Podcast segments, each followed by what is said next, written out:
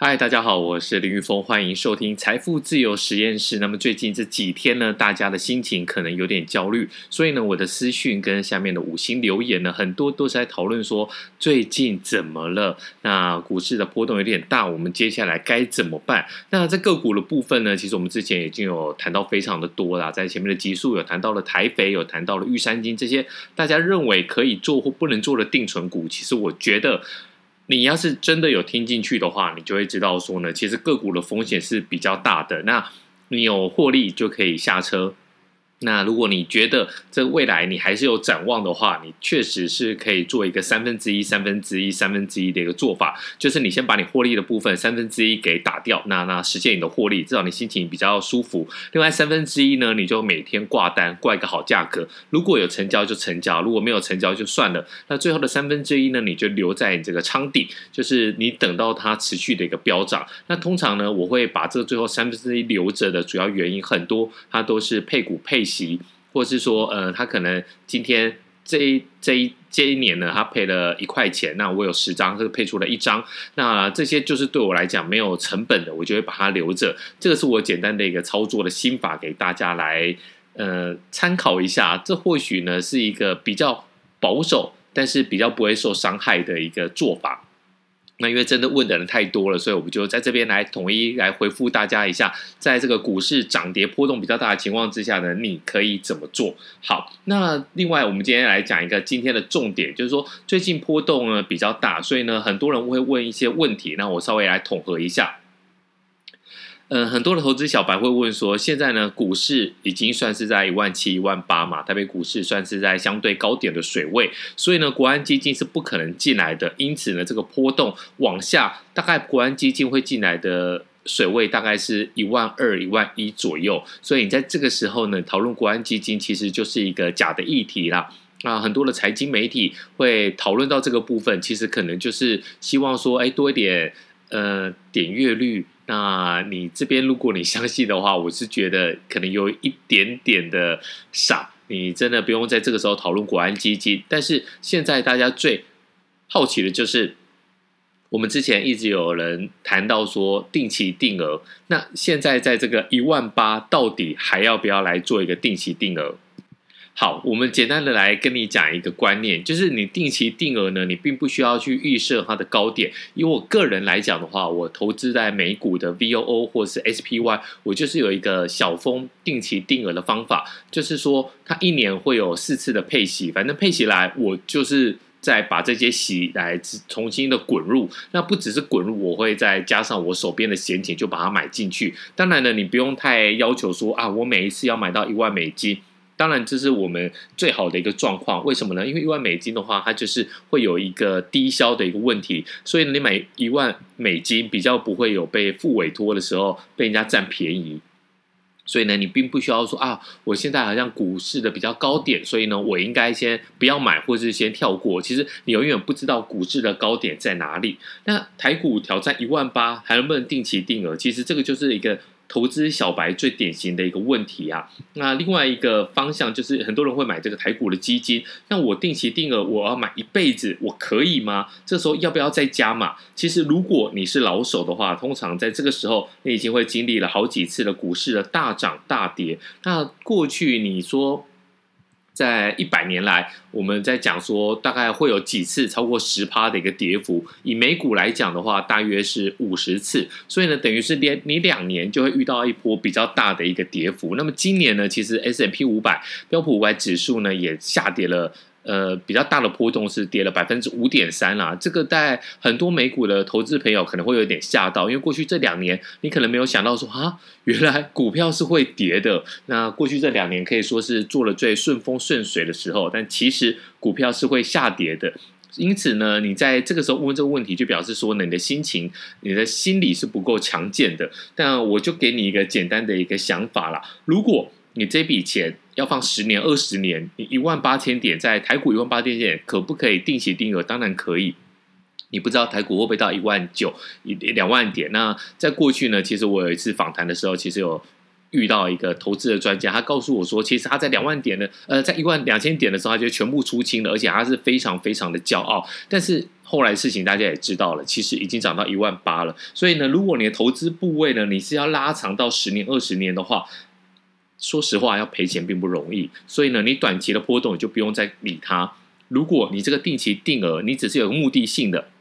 比如说，你想要去买一个房子，那我就是要拼一个两百万、三百五十万的一个头期款。那你现在定期定额，你可能在三年、五年，你看到一个好的房子的时候，你就要把它给 cash out 出清的时候，那拜托你这个时候就千万不要再定期定额了，因为你现在相对来讲已经是在一个高点了。所以呢，你就要想想看，说我到底是要多少？多久的一个时段把这个钱给拿回来？如果你这个是要长期一直滚进去的话，一万八千点不算高点，你可以滚进去。如果你有一个目的性，几年后就要把钱拿出来，那这个时候你就不适合再放进去了。那这个就是我们将要讲的第二个问题。呃，第一个问题，好，第二个问题，其实我们上一一集有讲到说，就是呃主题性的 ETF。现在很流行的就是五 G、ESG 这种社会责任的公司治理，到底可不可以买？其实我觉得你要抓这一种特性的话，第一个原则，你要是行内行业内的人，就是你是行阿来的，你可能在做电动车的，你可能是相关的，你可能是红海这个这个大电动车集团的一份子。如果你是在这个里面。或者你是 AESG 这些大企业里面的人，你可以知道说这整个产业的脉动，你才可以买。如果呢，你只是因为一些投资达人或是一些老师、一些大叔在脸书上面赠笔记，我说哇，我要 all in，我要拿房子去贷款，我要买入，那你千万不要买，因为你要上车的时候呢，老师会叫着你。但是上次发生的事情，大家也知道，老师要下车的时候有。有跟你招呼说，哎，这一站到了，然后大家下车的时候又有卡吗？当然没有。所以呢，这一种主题性的 ETF 的风险是非常非常的大，因为你并不知道整个产业的脉络，或是你不知道每个各国各个公司它接下来会发生的事情，它拉到的订单。是真的有还是假的有？这个你也不是很确定，所以你要赚这个钱当然可以，但是你要自己知道说你要有比别人有一个优势。比如说我们打 poker 一下，比如说你手上拿到的是 AA 或是 AK 或是同花，你确定说你有比别人有优势，你才要投入这种主题性的 ETF。如果没有的话，你就忘了这件事情吧。好，那再接下来就是今天的最后一题啊，就是最近大陆。波动非常的大，那包括恒大地产，包括很多的这些科技大头都被监管。那这监管的力道会持续多久？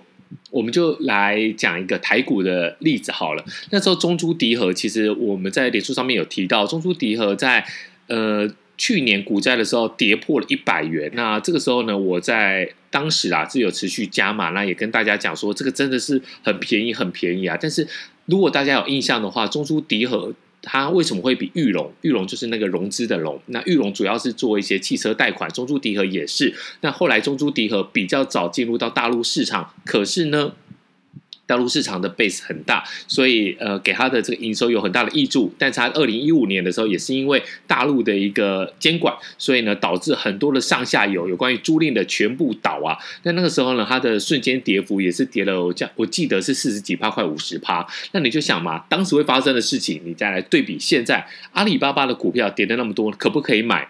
我觉得有个精神胜利法，如果蒙格持续在买，那你有什么好不能买的？这又回到我们刚刚第一题的，你到底你持有这只股票，你的原因是什么？如果你只是要比蒙格帅，好，蒙格买在那么高点，我现在一百出头，一百三、一百四，我能不能买？你可以买。如果蒙格都还没有卖，你也不用急着下车。好。这是第一个想法。那第二个想法就是说，大陆的监管力道，它每隔三五年，嘿嘿，就会来一次。那么，尤其是呢，这次监管力道是非常的强劲啊。简单来讲，就是因为明年是第二十次全国代表大会二十大，那么这跟政治有关系的话，大陆这一块的话，它的监管力道本来就会比较强。那对比到我们刚才讲的，二零一五年中租迪和那个时候跌了那么多，跌了四成五成，后来呢？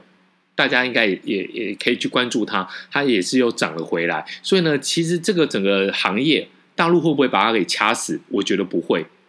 会把它整个行业给弄消失吗？特定的行业会。但是呢，如果你是科技的话，还有你是租赁的话，我觉得问题都不大。它顶多就是是要把这个控制权拿到政府的手上，你并没有办法说你以民逼公啊，就是说你的民间企业大到你有办法去撼动它的政治，那。只要这个红线你不要去踩，我觉得都不会有问题。那过往的经验呢？其实大陆这边三三到五年就有一次监管，那么导致市场的修正。可是你要看的是市场修正完又发生什么事情？市场修正完又没事嘛？他可能就会把这边整理好了，那你接下来就是要去整理下一个产业。所以呢，在过去二零一五年整理的是什么产业？是租赁的行业。那么今年呢，整理的是这些补教业。只要你顺着它的毛摸，你知道它这个这个行业，呃，它的监管力道跟未来的发展，其实只要你有一个信心的话，加上你不用那么急着要把你的股票或是把你的 ETF 给套现出来的话，用时间来换取这个获利，我觉得是相当可以的。那今天这三个重点呢，就跟大家来分享一下。我们下一集还会再讲另外其他三个投资小白现在显很猪喜要注意的。那也感谢大家，我们的这个 Podcast 的排名呢又继续往上了。那也希望大家可以持续帮我们来做一个分享啊。那如果在投资的路上大家有任何的问题呢，欢迎在下面是五星留言，那我会尽快的来回复大家。也感谢大家，好，我们下次见，拜拜。